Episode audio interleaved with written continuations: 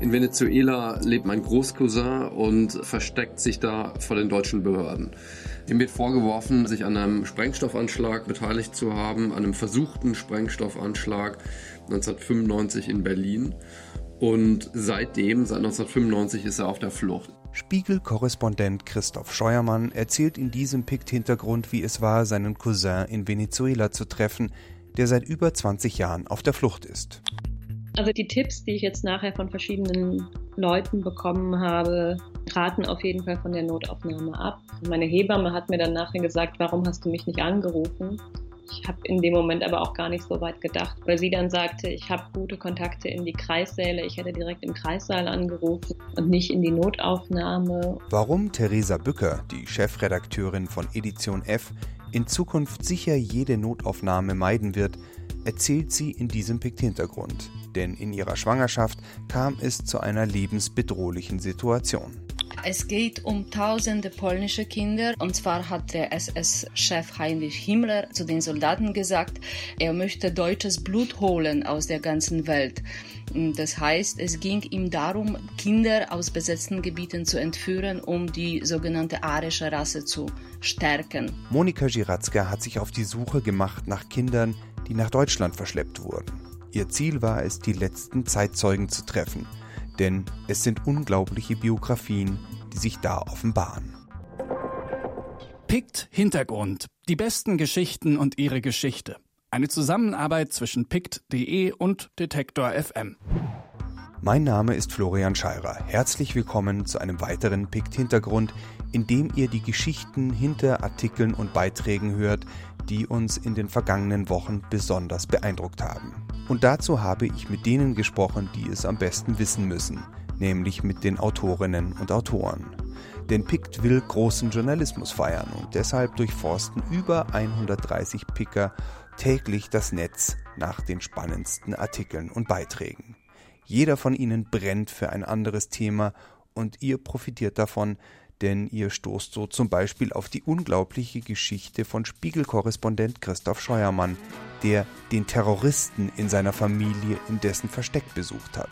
Was er dort erlebt hat, hört ihr gleich nach Losing All Sense von Grizzly Bear.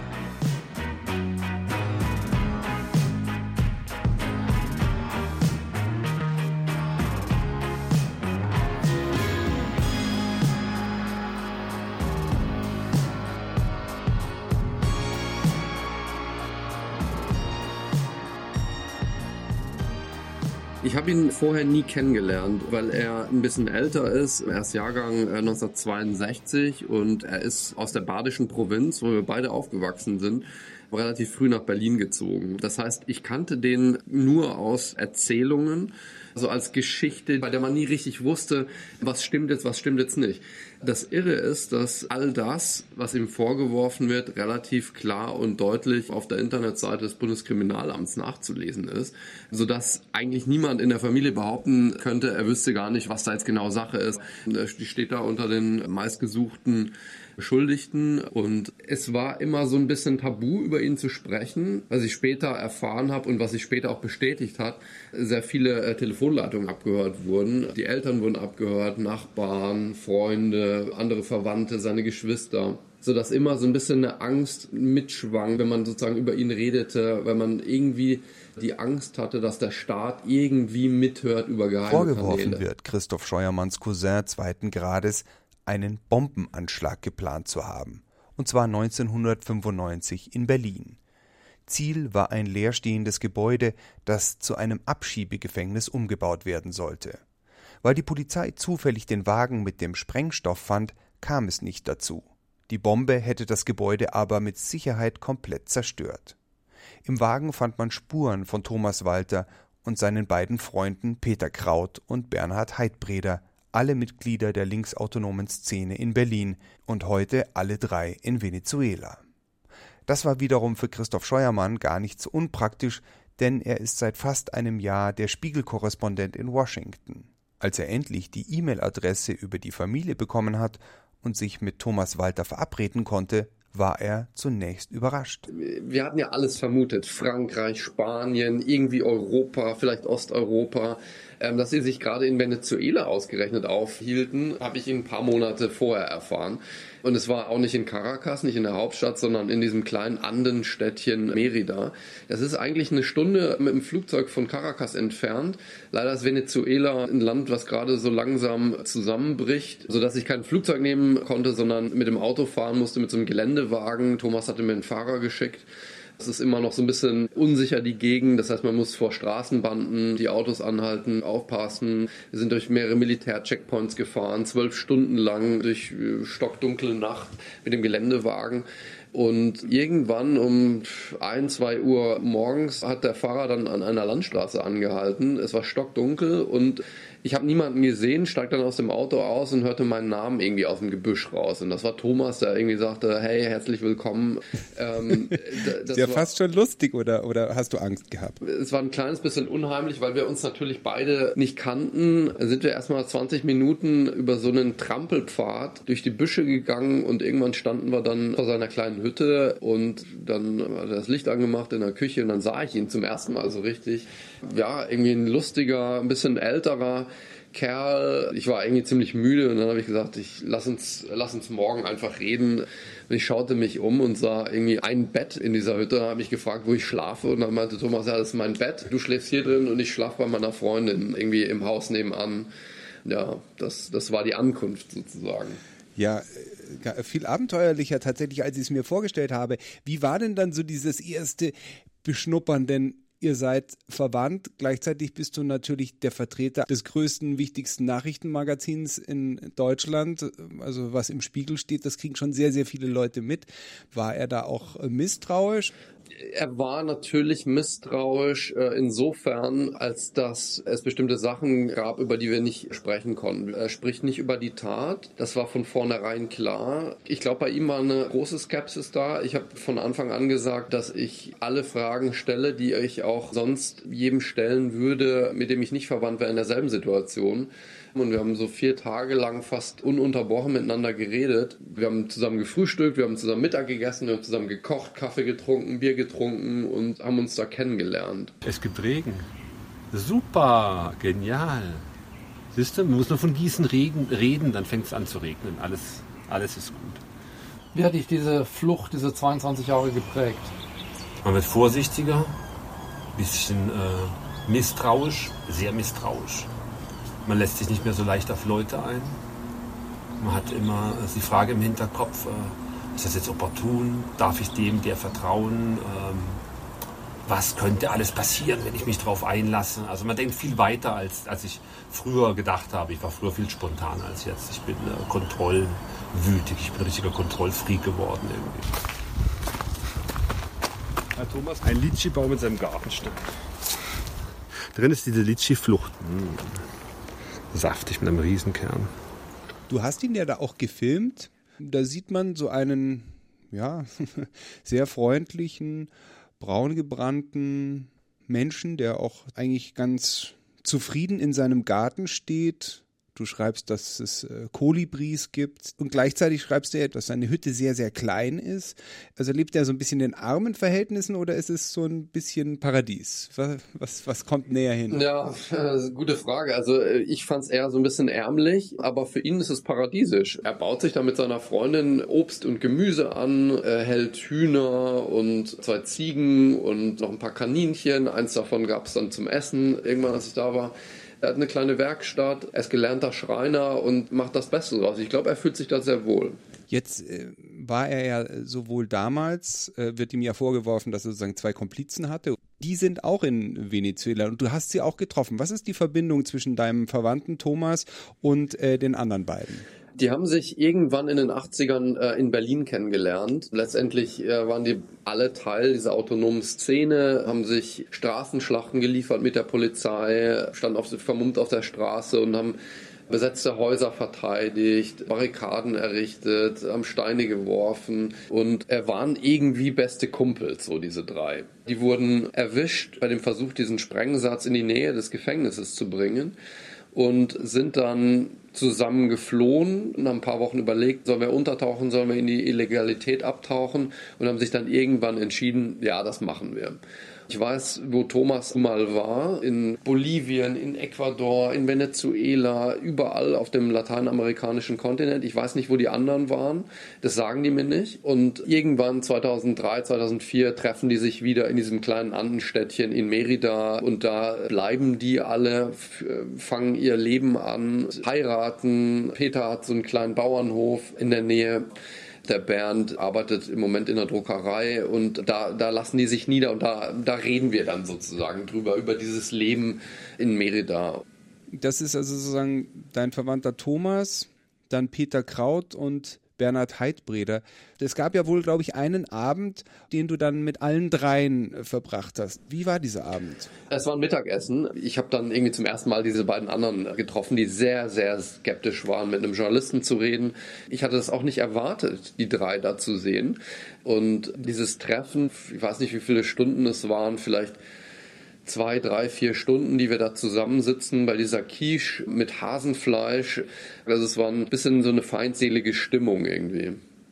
Aber trotzdem müssen Sie ja auch wieder, oder zumindest Thomas, doch auch wiederum sehr neugierig gewesen sein, denn schließlich konnten Sie ja 23 Jahre lang Ihre ehemalige Heimat Deutschland nicht sehen und also wollten die nicht auch von dir wissen, ja, wie ist es jetzt in Deutschland oder wissen die überhaupt irgendwas darüber? Ja, für die ist Deutschland so ein Land, was so langsam verblasst ist. Ich meine, die sind zu einer Zeit geflohen, dass Helmut Kohl noch Kanzler war.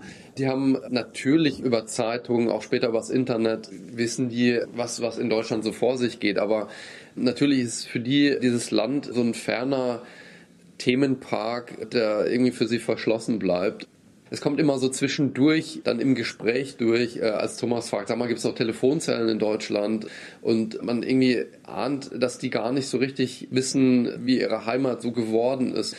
Einmal sagte Bernd, ich glaube äh, irgendwie, dass ich in der ganzen Zeit, in der wir jetzt auf der Flucht waren, so Deutschland irgendwie so ähm, als so ein Scheißland irgendwie mir selber sozusagen erklärt habe. Einfach deshalb, um irgendwie glaube ich, psychisch mit dieser traumatischen Situation klarzukommen, dass man in seine Heimat nicht zurück kann, außer man riskiert eben äh, eine sehr lange Haftstrafe. Du schreibst ja ein bisschen was über die Verjährung. Ursprünglich dachten sie ja, dass äh, nach 20 Jahren, also das dann verjährt ist, aber scheinbar stimmt es nicht ganz. Also haben die irgendwann Aussichten, mal wieder zurück nach Deutschland zu kommen und wollen die das überhaupt? Ich glaube, sie wollen es sehnlichst nach Deutschland zurück, aber sie wollen nicht ins Gefängnis. Also die haben jahrelang angenommen, dass diese Tat, die ihnen vorgeworfen wird, nach 20 Jahren verjährt. Das ist aber nicht der Fall. Das ist juristisch relativ kompliziert zu erklären. Auf jeden Fall ist die Verjährungsfrist durch Unterbrechungen auf 40 Jahre irgendwie angestiegen. Und das haben die erst relativ spät erfahren, sodass die irgendwie aus, ich glaube, so Anfang der Nullerjahre aus allen Wolken gefallen sind, als plötzlich klar wurde, nee, es äh, genügt nicht, sich 20 Jahre zu verstecken. Und es gab immer wieder Kommunikation zwischen der Bundesanwaltschaft, die dieses Verfahren führt, und den Anwälten äh, von den dreien. Es gab auch äh, konkrete Angebote, die beinahe, äh, also wenn sie sich selber stellen, ähm, sich strafmindernd ausgewirkt hätten. Am Anfang waren das viereinhalb Jahre Gefängnis dann waren es noch dreieinhalb Jahre, das war so 2010. Das haben sie beides abgelehnt und mir ist dann klar geworden, als ich mit den dreien geredet habe, dass sie sich gar nicht einig waren, ob das so ein guter und kluger Schritt war. Die haben immer gesagt, wir stellen uns nur zusammen. Bernd, ähm, muss man wissen, er ist in Venezuela ähm, verhaftet worden. Er saß dann zwei Jahre im Knast äh, unter wirklich übelsten Bedingungen.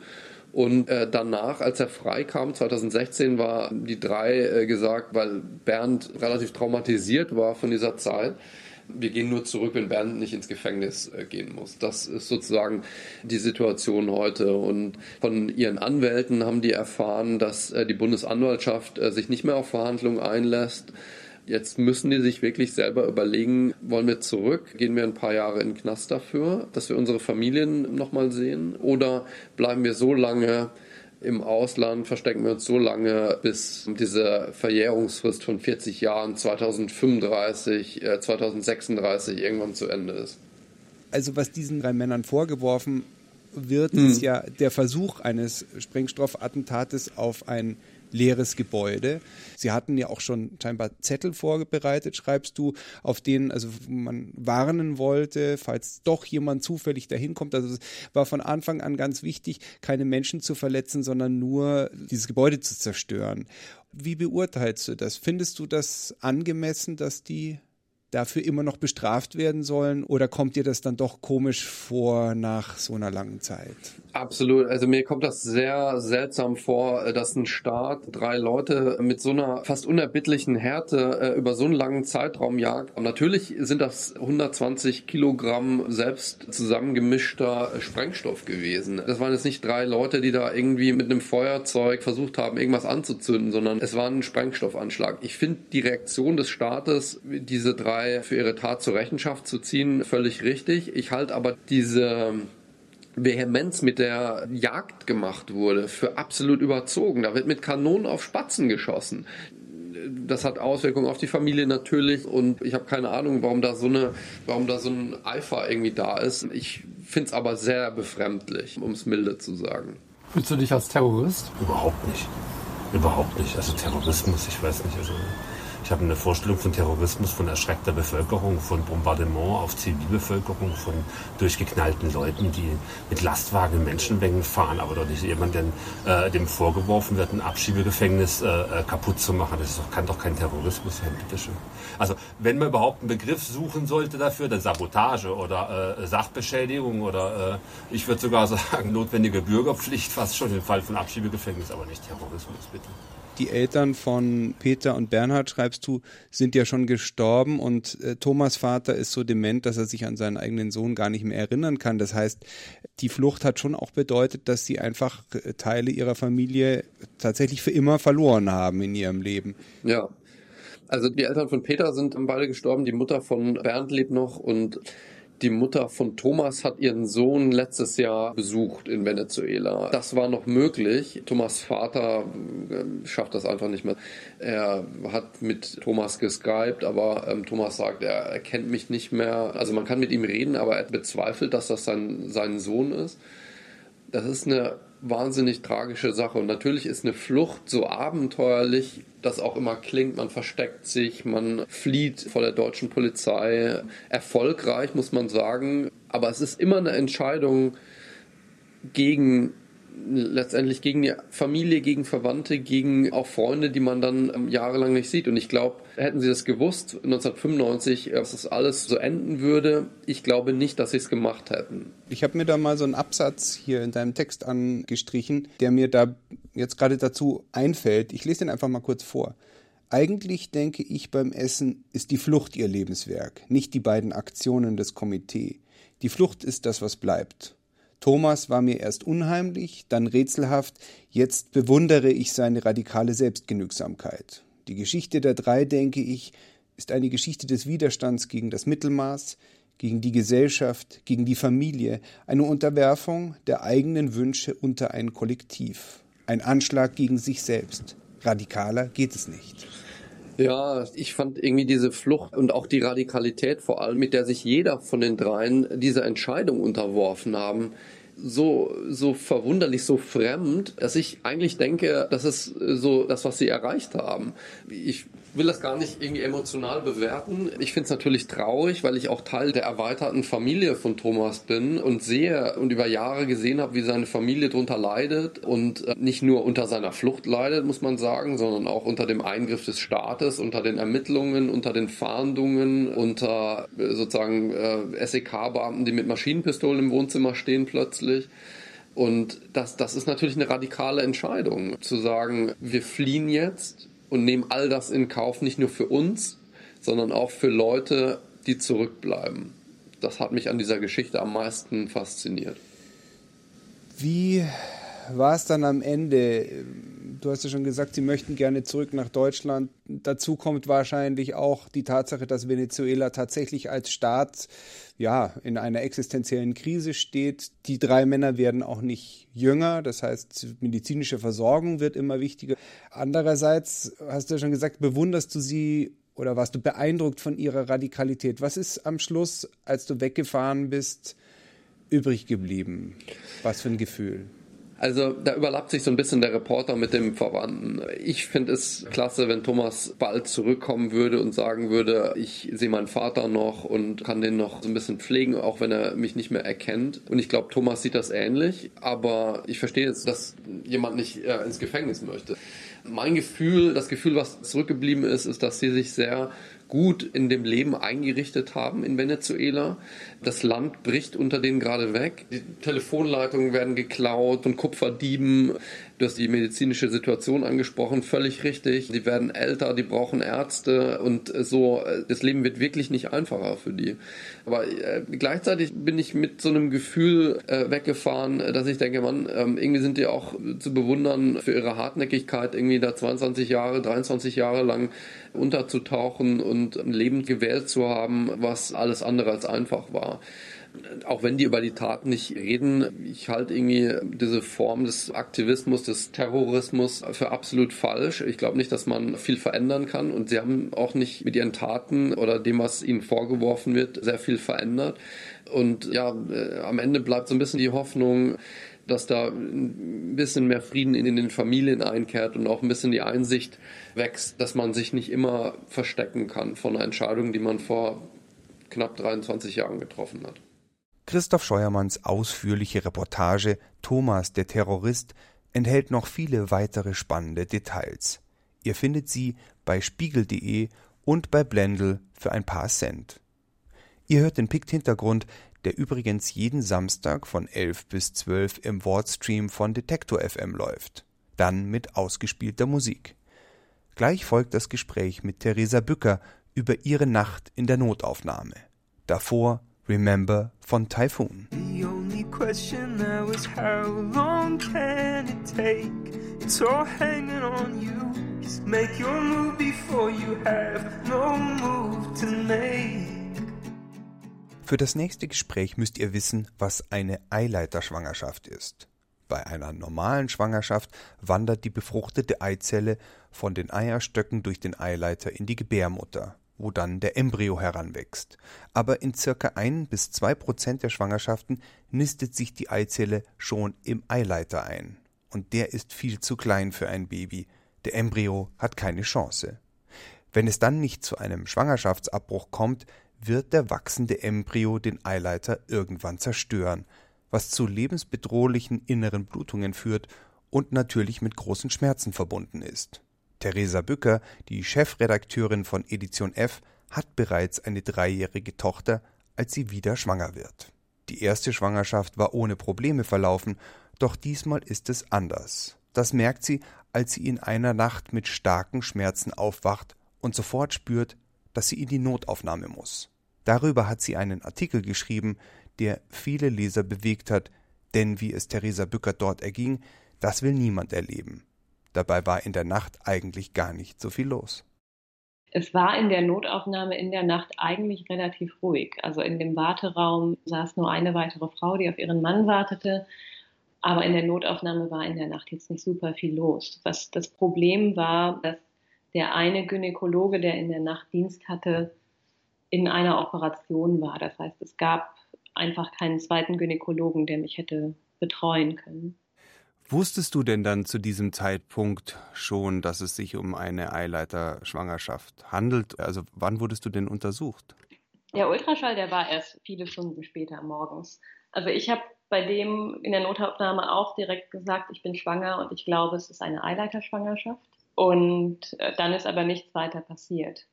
Also das überrascht mich, Entschuldigung, dass ich dich da unterbreche, das überrascht mich jetzt wirklich sehr, weil ich sage jetzt mal eine Ultraschalluntersuchung, äh, dafür braucht man ja keinen Arzt, das kann ja wirklich eigentlich äh, auch eine Krankenschwester oder irgendjemand kurz machen und da hätte man das ja dann auch viel früher schon feststellen können.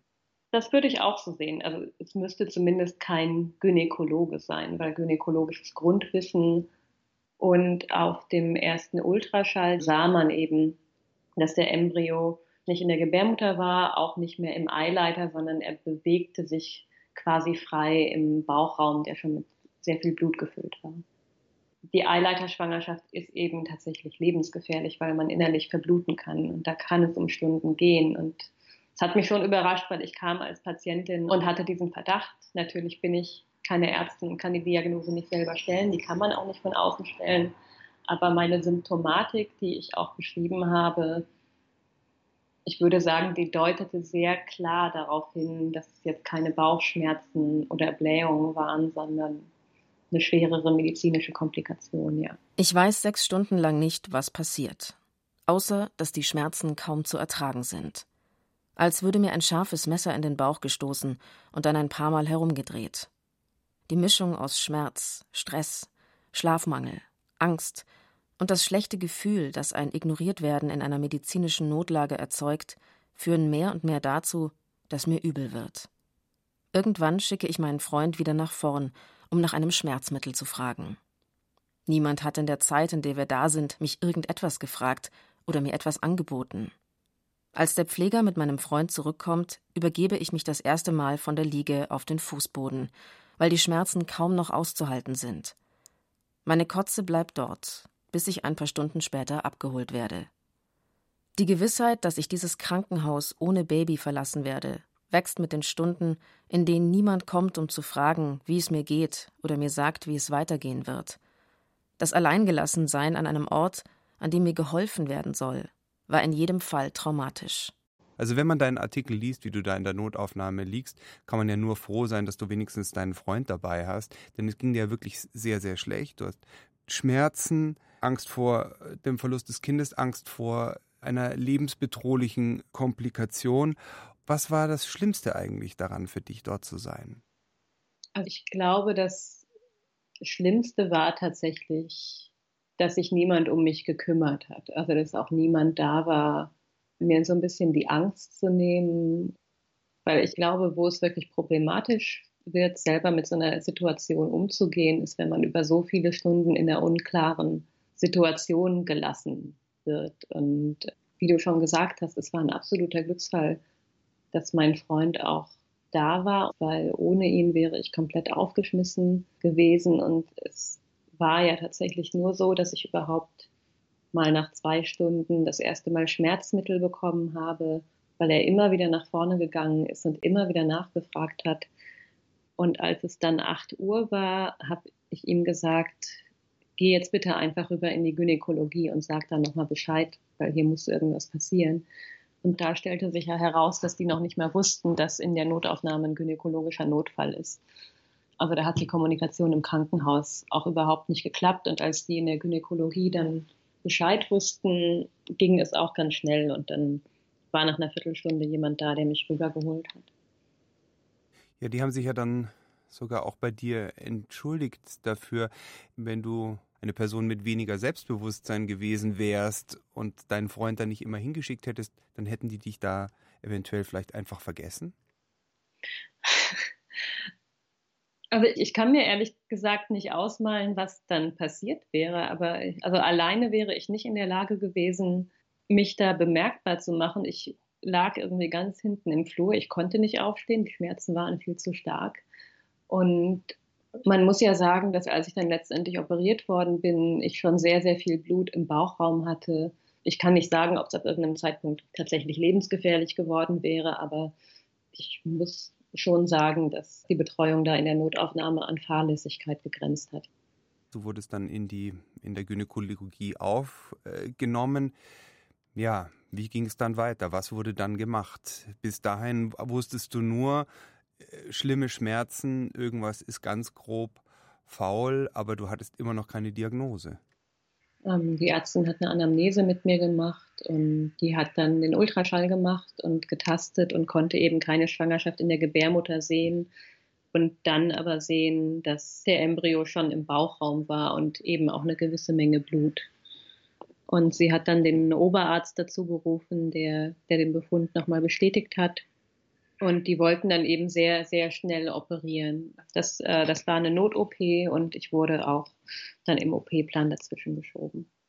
Dieser Moment, als du dann irgendwie natürlich endlich, ich denke mir, du hast dann natürlich lange auf die Diagnose gewartet und dann hast du die Diagnose gehabt und ist genau das eingetroffen, was äh, du die ganze Zeit geahnt hast. Was hast du dann gedacht? Hoffentlich überlebe ich das oder hast du an dein Kind gedacht oder hm, was ging dir da durch den Kopf? Also ich habe die Lebensbedrohlichkeit der Situation, habe ich, glaube ich, erst im Nachhinein erfasst, weil es mir dann danach auch körperlich so schlecht ging. Ja, und dann, dass ich das Kind nicht bekommen würde, war mir in dem Moment natürlich auch klar. Das war auf jeden Fall schlimm. Unter dem OP-Hemd bin ich nackt. Ich fühle mich ausgeliefert. Niemand sagt nur ein versöhnliches Wort zu mir. Mir laufen die Tränen rechts und links das Gesicht hinab. Ich bin leer und verzweifelt. Und als die OP-Schwester fragt, warum ich denn weine, bringe ich den einzigen Gedanken, den ich fassen kann, schluchzend hervor. Die schneiden mir gleich mein Baby aus dem Bauch. Dass ich zwei Minuten später das Gas einatmen kann, mit dem das Licht für mich ausgeht, empfinde ich als Erlösung. Jetzt ist es natürlich so, so ein Krankenhaus, das ist jetzt nicht meine Position, aber das hört man halt immer wieder, ist halt auch ein Ort, wo jeden Tag kranke Leute eingeliefert werden, wo Ärzte jeden Tag mit Leid zu tun haben und vielleicht auch ähm, ja so eine gewisse professionelle Distanz äh, wahren müssen, um sich äh, vielleicht selbst zu schützen oder um sich halt auf die Sache zu konzentrieren. Und äh, deswegen vielleicht gar nicht so empathisch sein können. Wie siehst du das? Also für die ist das ja irgendwie normal. Ja, heute haben wir halt eine EU. Ja, das kann ich schon ein Stück weit nachvollziehen. Also das ist tatsächlich für sie ja auch Normalität. Die haben wahrscheinlich eine Eileiterschwangerschaft am Tag, grob gesagt, oder, oder andere medizinische Notfälle. Aber ich glaube, dass Empathie ein sehr, sehr wichtiger Baustein der medizinischen Profession ist und das sehr stark mit dem Wohlergehen der Patienten zusammenhängt oder eben auch wie Patienten eine medizinische Behandlung empfinden. Und ich glaube, dass der Verlust eines Kindes nochmal eine sehr besondere Situation ist. Also ich glaube, es macht einen großen Unterschied, ob hier jemand jetzt am Blinddarm operiert wird, ob der eine Schraube ins Bein bekommt oder ob die Patientin eine Operation hat, bei der sie ihr Kind verliert.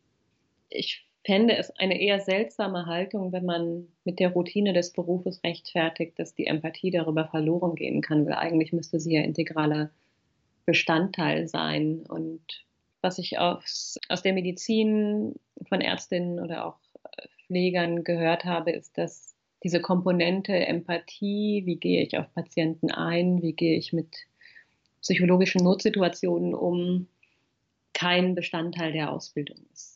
Also das wird eigentlich da schon ausgeblendet. Und natürlich herrscht aktuell in den meisten Kliniken eklatanter Personalmangel, gerade in der Pflege. Und da ist für so etwas oft keine Zeit. Vielleicht ist aber auch kein Bewusstsein da, dass für Patienten eben Empathie eine total wichtige Rolle spielt. Ähm, es gab zu meinem Text viele Kommentare, auf der Seite selber ist ein sehr interessanter Kommentar eines Mannes, der selbst in der Pflege arbeitet und sich quasi bedankt hat für die Perspektive, weil er selber von sich sagte, das war ihm gar nicht so bewusst, was da vielleicht in der Patientin vorgeht oder was sie in, in der Situation eigentlich auch braucht. Und natürlich bin ich den Ärzten dankbar oder auch dem medizinischen Fortschritt, dass ich heute daran nicht mehr sterben musste. Aber die Situation und die Behandlung war für mich trotzdem ein Stück weit traumatisch und ich glaube, das wäre sehr gut vermeidbar gewesen. Und dann, ich glaube, das erleben Patienten und Patientinnen in Kliniken allgemein so, egal an was sie jetzt erkrankt sind, wird die Informationslage für den Patienten so dünn gehalten, weil es eigentlich kaum Gespräche mit Ärzten gibt. Das Pflegepersonal darf oft keine Informationen vermitteln, obwohl sie es könnten. Das habe ich ja auch in dem Artikel geschrieben. Als ich nach der OP aufwachte, wollte ich gerne wissen, ist mein Eileiter eigentlich noch da? Und ich fragte eben die Krankenschwester. Und dann antwortete sie, ich weiß es, aber ich darf es Ihnen nicht sagen. Was ich auch total merkwürdig fand oder auch traurig, weil äh, das so eine Kompetenzabsprache beim Pflegepersonal ist, die eigentlich die Patienten an der Stelle ein Stück weit betreuen könnten, aufgrund ihres Wissens und das auch sicher gut machen würden, aber in dem Hierarchiegefüge einer Klinik das eben nicht dürfen.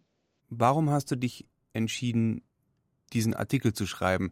Es ist eine sehr persönliche Geschichte, die dich ganz persönlich betrifft. Es kommen auch unangenehme körperliche Details, intime Aspekte drin vor, zwangsläufig natürlich. Warum hast du gesagt, ich gehe damit an die Öffentlichkeit?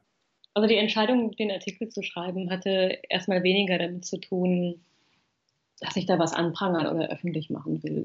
So Schreiben ist für mich ein Weg, auch Dinge einzuordnen oder für mich selber zu reflektieren und darüber nachzudenken. Und als ich angefangen habe, den Artikel zu schreiben, wusste ich noch gar nicht genau, veröffentliche ich den am Ende oder schreibe ich den für mich. Das war eher eine Entscheidung, die beim Schreiben gereift ist. Und ich habe den eigentlich ab dem Spätsommer geschrieben und der ist erst im Dezember fertig geworden. Um, ähm, das sieht man ja auch an dem Text, weil er, weil er verschiedene Zeitverläufe beschreibt und dann vielleicht auch so ein bisschen rausarbeitet, wie so die Trauer verlaufen ist. Ich habe aber insgesamt dieses Jahr, sogar noch bevor ich selbst die Eileiterschwangerschaft hatte, sehr viel mit Frauen über Fehlgeburten, über traumatische Geburten und ja, medizinische Betreuung, Ängste, Kinderwunsch gesprochen und bin aus diesen ganzen Gesprächen eigentlich sehr traurig und ernüchtert rausgegangen, weil immer wieder thematisiert wurde, wie schlecht die Frauen sich versorgt gefühlt haben. Und ich habe ich hab auch viel über die Hebammen-Diskussion in Deutschland geschrieben. Und ich glaube, ich habe in einem Text da auch irgendwann mal geschrieben, dass ich eigentlich zu viele schreckliche Geburtsberichte von Frauen, die mit einer schlechten Versorgung zu tun haben, erzählt bekommen habe, als dass man es überhaupt noch ertragen kann. Also der ganze Bereich der Geburtshilfe und die Eileiterschwangerschaft oder Fehlgeburten zählen ja auch zur Versorgung von Schwangeren. Da gibt es in Deutschland unheimlich viele Missstände, über die gesprochen werden muss. Und das hat, glaube ich, mit reingespielt, dass ich den Text dann letztendlich auch veröffentlicht habe. Und weil, also die Eileiterschwangerschaft ist per se natürlich keine Fehlgeburt, aber das war eben auch ein Thema, was uns redaktionell bei Edition F in diesem Jahr beschäftigt hat, dass es nach wie vor immer noch ein wahnsinnig großes Tabu ist. Und das hat dann auch mit reingespielt, dass ich dachte, wenn ich jetzt einen sehr ausführlichen Text über eine Eileiterschwangerschaft habe, kann das vielleicht Frauen und Paaren helfen, die selber betroffen waren oder eben auch Angehörigen und Freunden, die vielleicht wenig darüber wissen. Das, war auch eine Rückmeldung, die ich auf den Text bekommen habe von Leserinnen, die gesagt haben, danke, meine Freundin hatte gerade selber eine Eileiterschwangerschaft und jetzt kann ich überhaupt verstehen, mit welchen Gedanken und Gefühlen sie konfrontiert ist. Das hätte ich eigentlich ganz anders eingeschätzt. Ich glaube, das ist so, so ein bisschen das Problem, was, was Frauen auch immer wieder schildern. Wenn man eine Fehlgeburt hat, denkt man zuerst, ich bin ja die Einzige, Sobald man aber darüber spricht, fangen ganz viele andere auch an, darüber zu erzählen, sodass man eben sieht, das ist sehr, sehr häufig. Andere machen auch die Erfahrungen. Und diese Gespräche, die, die vormals vor allem innerhalb vielleicht von Freundeskreisen stattfanden, die suchen sich gerade übers Netz, über soziale Medien oder auch über, über jüngere Plattformen so ein bisschen ihren Weg. Aber ich glaube, von einem idealeren Zustand, wo tatsächlich sehr frei darüber gesprochen werden kann, sind wir noch sehr weit entfernt. Ich hatte auch neulich ein Interview mit einer Journalistin, Julia Stelzner heißt die, die hat eine Plattform gegründet für Erfahrungsberichte über Fehlgeburten. Und die sagte so schön, dass, in dieser Blase der, der Selbstperfektionierung, die vor allem über soziale Medien stattfindet, zum Beispiel Instagram oder auch Facebook, für so etwas wie eine Fehlgeburt kein Platz ist. Und, und ich glaube, das würde ich so unterschreiben, weil gerade Instagram diesen Trend sehr stark vorangetrieben hat, das Leben als etwas möglichst Perfektes darzustellen, was sehr schön ist, wo man Erfolge feiert, aber die traurigen oder die schwierigen Momente da keinen Platz finden. Ja. Möchtest du denn jetzt wieder ein, noch ein Kind haben? Traust du dich oder hast du Angst vor einer erneuten Schwangerschaft? Also ich, ich möchte unbedingt noch ein Kind, vielleicht auch noch mehrere, das weiß ich noch nicht. Und also ich, ich glaube, ja, die, die Frage der Angst spielt auf jeden Fall eine Rolle. Ich habe ja das große Glück, dass ich schon ein Kind habe, also dass ich quasi weiß, dass eine Schwangerschaft bei mir auch in der Gebärmutter landen kann. Ja, ich glaube, das ist auch eine Haltung, die sich entwickelt und ich glaube, die sich auch mit der Trauer und der Verarbeitung entwickelt, weil ich weiß, dass nur wenige Wochen nach der Eileiterschwangerschaft war die Angst, dass es nochmal passiert, viel größer. Also ich merke auch so im Zeitverlauf, dass ich da entspannter werde und ich glaube, ja, Trauer zum großen Teil natürlich auch eine Zeitfrage ist. Das habe ich die letzten Wochen auf jeden Fall auch gemerkt. Den Artikel Zugenäht, aber ohne Trost mit zahlreichen weiteren Links findet ihr bei editionf.com. Gleich spreche ich hier mit Monika Schiratzka. Davor Jared James mit Do You Remember?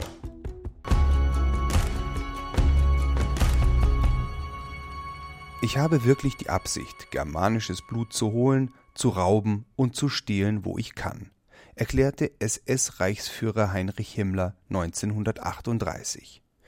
In der Folge wurden tausende blonde und blauäugige Kinder in den besetzten Gebieten entführt und in Lebensbornheimen zwangsgermanisiert. Sie mussten Deutsch lernen, erhielten gefälschte Geburtsurkunden und wurden dann an verdiente NSDAP-Mitglieder weitergegeben. Auf das Schicksal dieser Kinder wollte die polnische Redaktion der Deutschen Welle zusammen mit der polnischen Nachrichtenplattform interia.pl aufmerksam machen. 40 Artikel und 24 Videos haben die beiden Redaktionen veröffentlicht.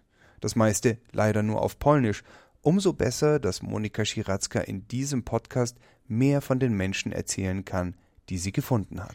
Deutsche Soldaten fühlten sich dann verpflichtet und äh, ja, das war ihre Aufgabe, Kinder aus Gebieten in Polen, in Russland, in äh, der Ukraine einfach wegzunehmen, also den Müttern wegzunehmen aus Waisenhäusern oder manchmal war das auf der Straße, dass sie ein Kind einfach weggenommen haben oder es gab Fälle, wo sie einfach zu Hause bei jemand geklopft haben, haben ein Kind zur ärztlichen Untersuchung gebeten und dann kam das Kind nicht mehr zurück. Diese Kinder landeten dann in deutschen Waisenhäusern oder Heimen, die von dem Verein Lebensborn geführt wurden. Und das äh, war ihre Zuständigkeit, diese Kinder in Obhut zu nehmen, den Kindern Deutsch beizubringen also unter brutalen Methoden wurden sie dazu gezwungen, eben nur Deutsch zu sprechen und die Muttersprache zu vergessen. Und so wurden sie quasi eingedeutscht, so hieß es. Das war die Zwangsgermanisierung, die Eindeutschung. Und solche eingedeutschte Kinder wurden dann an deutsche Pflegefamilien weitervermittelt. Ein Video, was man auch auf den Seiten der Deutschen Welle äh, findet, ist die Geschichte von Volker Heinecke. Und da hat er, wenn ich das richtig verstanden habe, ja einfach nur vor dem Haus gespielt und dann fährt ein Jeep mit deutschen Soldaten vorbei, sehen, das ist ein blondes, blauäugiges Kind und nur darum schien es ja irgendwie zu gehen und haben das dann einfach mitgenommen. Also ich war als zweijähriges Kind äh, auf der Krim in Alnova um mein Elternhaus gelaufen und habe da gespielt. Und dann kamen deutsche Soldaten aus dem Norden Richtung Sevastopol bei uns vorbei, äh, wo mit Jeeps. Und dann haben sie mich im Garten spielen sehen als blondes arisches Kind, genau den Vorstellungen von Heinrich Himmler entsprechend, wo er in Kiew, in Kiew gesagt hat, alles, was arisch und blond und blauäugig ist, das rauben wir Kinder und schleppen sie nach Deutschland.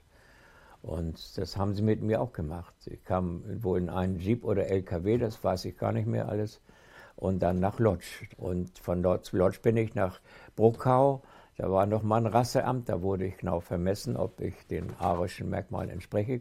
Und dann kam ich nach Kronsalis in das äh, Lebensbornheim, Sonnenhaus Sonnenwiese.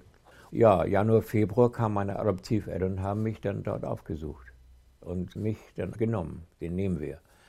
Und dann kam ich im Mai äh, 1943 nach Hamburg-Hausbruch, wo ich jetzt noch lebe. Ein anderer Zeitzeuge, mit dem ich gesprochen habe, das ist Hermann Lüdeking, der wohnt heute in Baden-Württemberg. Und er ist in Lodz geboren und von dem dortigen Waisenhaus wurde er von den Deutschen entführt. Und dann wurde er in einem Lebensbornheim zu einem Hermann gemacht. Und dann hat sich eine deutsche Frau äh, gemeldet, eine Maria Lüdeking, die hat ihren Sohn im Krieg verloren. Die war Mitte 40 und wollte ein neues Kind haben. Und äh, die war sehr aktiv im Bund der deutschen Mädel. Und das war eine Belohnung für gute Arbeit beim Bund der deutschen Mädel, dass sie sich in dem Lebensbornheim ein Kind aussuchen durfte. Also er hatte gutes Leben danach auch bei der Familie. Er konnte da nicht klagen, nur wusste er von Anfang an, dass es nicht seine Mutter war. Ja, dieser Hermann Lüdeking, von dem du jetzt gerade gesprochen hast, der ist heute 88 und der ist ja sehr aktiv in dem Sinne, dass er praktisch vor Gericht gegangen ist und versucht, eine Entschädigung, aber vor allem eine Anerkennung für seine Situation zu bekommen. Denn diese Gruppe der entführten Kinder sind bis heute nicht als Kriegsopfer anerkannt, also in anderen Ländern schon, aber nicht in Deutschland. Warum ist ihm das so wichtig? Er ist ja jetzt 88 Jahre, du hast gesagt, er ist eigentlich unter ganz äh, guten Bedingungen aufgewachsen. Warum ist ihm das äh, heute noch so wichtig? Ums Geld scheint es ihm nicht zu gehen. Nein, es geht nicht so sehr ums Geld, beziehungsweise das ist wirklich zweitrangig. Also äh, es geht vor allem um die moralische Wiedergutmachung und um die Anerkennung als Opfer. Er will hauptsächlich den anderen Mut geben. Die meisten Menschen, die sind natürlich sehr alt heute und die meisten haben diese Geschichte entweder verdrängt und nie darüber gesprochen und diejenigen, die mm, irgendwann vielleicht mal die Geschichte erzählt haben und sich dazu geäußert haben, bevorzugen jetzt auch wieder zu schweigen. Eben unter anderem deswegen, weil sie nie als Opfer anerkannt worden sind. Also die sind traumatisiert. Dieser Trauma sitzt sehr tief. Hermann Lüdeking ist Mitglied in einem Verein, der sich seit Jahren eben für diese moralische Wiedergutmachung und Anerkennung als Opfer einsetzt. Der Verein wurde vor allem von Christoph Schwarz, das ist ein Geschichtslehrer aus Freiburg in Breisgau, gegründet vor vielleicht sieben Jahren. Und der Verein hat mindestens dreimal alle Abgeordneten im Bundestag angeschrieben. Die haben dann wiederum Ministerien angeschrieben daraufhin und vom Finanzministerium und vom Auswärtigen Amt kamen Antworten, ja, die Gruppe soll sehr klein sein, es würde sich um 250 Kinder handeln. Dabei handelt es sich um 50 bis 200.000 Kinder laut polnischer Historiker. Also 50.000 Kinder, so viele können entführt worden sein aus Polen und 200.000 könnten zwangsgermanisiert worden sein. Es handelte sich nämlich nicht nur um die Kinder, die entführt wurden, sondern auch zum Beispiel von Zwangsarbeiterinnen. Solche Kinder wurden nämlich auch den Müttern sehr oft weggenommen. Nach dem Krieg hat die polnische Regierung sich zum Ziel gesetzt, die Kinder zu suchen, zu finden und äh, wieder nach Polen zu holen. Trotz ihrer 83 Jahre und den Rückenschmerzen hat Zeta Susch viel Energie und scherzt gerne. Nur wenn sie über ihre Entführung nach Deutschland spricht, ist ihre Stimme gedämpft. 1942 wurde sie aus einem Waisenhaus in Lodz entführt. Erst mit zwölf kehrte sie nach Polen zurück. Heute lebt sie in einem ärmlichen Arbeiterviertel in Warschau unter einem anderen Namen. In ihrer Nachbarschaft soll niemand von ihrem tragischen Schicksal erfahren. Ich will nicht wieder ein deutscher Bastard sein, erklärt sie. So wurde sie genannt, als sie nach dem Krieg aus Deutschland zurückkam. Sie wurde eigentlich zweimal entführt. Als sie sechs war, wurde sie von diesem Waisenhaus in ein Gaukinderheim im besetzten Westpolen, also in der Nähe von Posen, gebracht und dort durfte sie nicht mehr Polnisch sprechen. Dort musste sie war schon ziemlich groß, also sie war schon sechs Jahre alt. Sie hat zum Beispiel in Aachen, da gab, da, da hat sie im Speisesaal ein Plakat mit Hitler und sie hat dieses Plakat runtergerissen und dafür wurde sie für drei Tage lang in einem Keller ohne Essen und ohne Trinken äh, gesperrt. Da war sie sieben Jahre alt, also für sein Kind eine total traumatische Sache. Und danach hatte sie Glück, also sie äh, wurde an eine Pflegefamilie vermittelt nach Salzburg. Das war die glücklichste Zeit ihres Lebens. Sie war schon ein deutsches Schulmädchen, sie ging auf die Schule und hatte eine liebende Familie, fürsorgliche Eltern. Und dann nach dem Krieg also 45 kam eine Kommission, die bestand aus Amerikanern und aus den Vertretern der polnischen Regierung. Und dann wurde sie zum zweiten Mal einfach entführt. Sie wollte gar nicht. Sie wurde in ein großes Auto eingeladen. Sie dachte, es kamen Leute, mit denen sie irgendwo in den Ausflug fährt. Sie wussten nicht, was los war. Sie ist in das Auto reingestiegen und dann hat sie ihre Eltern, also ihre Pflegeeltern, nicht mehr gesehen. Und dann war sie wieder in Polen und wurde, wurde wieder in ein Waisenhaus gebracht. Und da wurde sie als böse Deutsche oder als dumme Deutsche beschimpft, weil sie eben kaum Polnisch mehr sprach, sondern Deutsch. Dann kam sie in eine polnische Pflegefamilie, die sie sehr, sehr schlecht behandelt hat, eben weil sie kein Polnisch, kein richtiges Polnisch sprach. Man hat sie zum Beispiel jahrelang von der Umgebung isoliert. Man hat sich geschämt, dass man so ein Kind hat. Also das war eine sehr, sehr tragische Geschichte. Und dann hat sie äh, ihr Leben lang niemandem diese Geschichte erzählt, sogar ihrem Ehemann nicht. Und heute noch will sie auch nicht, dass, also sie lebt seit 50 oder 60 Jahren unter einem anderen Namen. Wir bekommen nach dieser ganzen Aktion, in der wir die Zeitzeugen gesucht haben, kriegen wir ständig Briefe und E-Mails von verschiedenen Leuten. Zum Beispiel habe ich jetzt vor zwei Tagen eine E-Mail von einem Mann bekommen, der in Amerika lebt und der hat verschiedene Fotos aus dem Lebensbornheim Korensalis bei Leipzig bei sich zu Hause und er erkannte wieder Volker Heinecke, von dem wir auch gesprochen haben. Das ist ja unglaublich eigentlich, oder? Ja, das ist unglaublich, wirklich. Hat mich über Facebook gefunden und dann habe ich Volker in Hamburg angerufen und ich hoffe, dass die gestern oder vorgestern wahrscheinlich miteinander bereits zum ersten Mal telefoniert haben. Das ist unglaublich, ja. Also ich würde sehr gerne so diese Geschichte wieder beschreiben oder drehen. Also es kann sein, dass sie mal zusammenkommen. Und wie hat Volker Heinecke darauf reagiert, als du ihm gesagt hast, da ist jemand, der hat dich wiedererkannt auf dem Foto? Also er hat sich unheimlich gefreut und wollte sofort, natürlich wollte er, dass der Mann ihn anruft. Du hast vorhin gefragt oder gesagt, dass man sich vielleicht wundern kann, warum so alte Menschen jetzt über diese Geschichte reden und äh, diese Entschädigungen so wichtig werden und so weiter. Aber ich habe das Gefühl, je älter die Menschen werden, desto mehr wollen die endlich wissen, wer sie sind, woher sie kommen, wie sie eigentlich geheißen haben. Weil das haben sie ihr ganzes Leben nicht gewusst. Die Identität wurde gefälscht. Sie kennen ihre biologischen Eltern nicht und ihr ganzes Leben lang haben sie ein Leben gelebt, gelebt, ohne zu wissen, wo die Wurzeln sind. Und deswegen glaube ich, dass sie jetzt mh, mm, so, das ist ein Schlussakkord ihres Lebens, dass sie diese Geschichte doch recherchieren wollen, also so viel erfahren wollen, wie es nur geht. Zum Beispiel diese Tasush.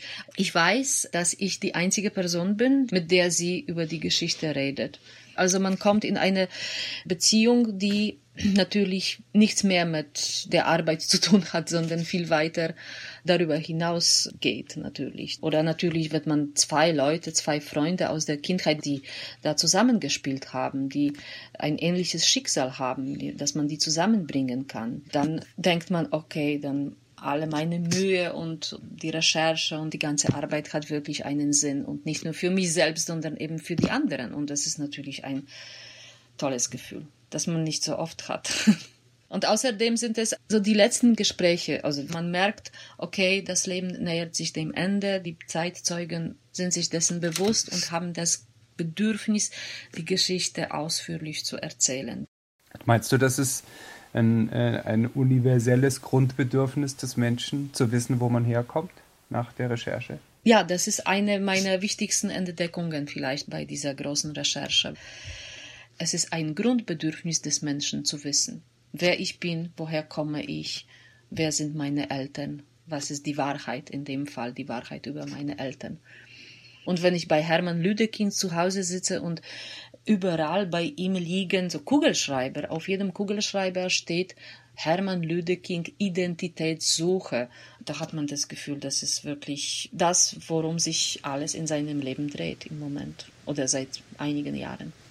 Wie so eine offene Wunde. Wie eine offene Wunde, ja. Ja, ja. Der Artikel Geraubte Kinder, vergessene Opfer von Monika Scheratzka findet ihr bei der Deutschen Welle. Die meisten Videos sind auf interia.pl. Leider sind sie in polnische Artikel eingebunden, die Protagonisten sprechen aber fast alle Deutsch. Das war der neunte Pikt Hintergrund. Ich hoffe, es hat euch gefallen abonniert diesen Podcast oder hört ihn mit Musik jeden Samstag ab 11 Uhr auf Detektor FM im Wortstream. Jeden dritten Samstag im Monat erscheint eine neue Folge. Gebt uns Sterne und hinterlasst Kommentare auf der PICT Hintergrund Facebook-Seite. Und hört euch auch das PICT-Thema mit Katrin Rönnecke an. In der aktuellen Folge geht es um Flucht und Afrika. Am Mikrofon verabschiedet sich Florian Scheirer. Pict Hintergrund. Die besten Geschichten und ihre Geschichte. Eine Zusammenarbeit zwischen pict.de und Detektor FM.